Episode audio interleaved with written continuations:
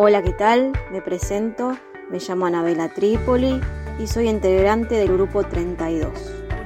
Bienvenidos a nuestro podcast sobre la robótica orientada a nivel inicial.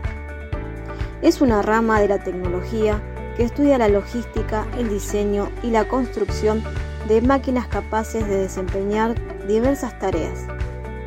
Estas creaciones se dan primeramente de manera mental, y luego en forma física, controladas por un sistema computacional. El desarrollo del pensamiento computacional, que es, en definitiva, lo que fundamentalmente se pretende estimular con la programación y la robótica, puede y debe iniciarse desde edades más tempranas, ya que no solo va a contribuir el desarrollo cognitivo de los niños, sino que además van a permitir generar en ellos nuevas estrategias de pensamiento y aprendizaje.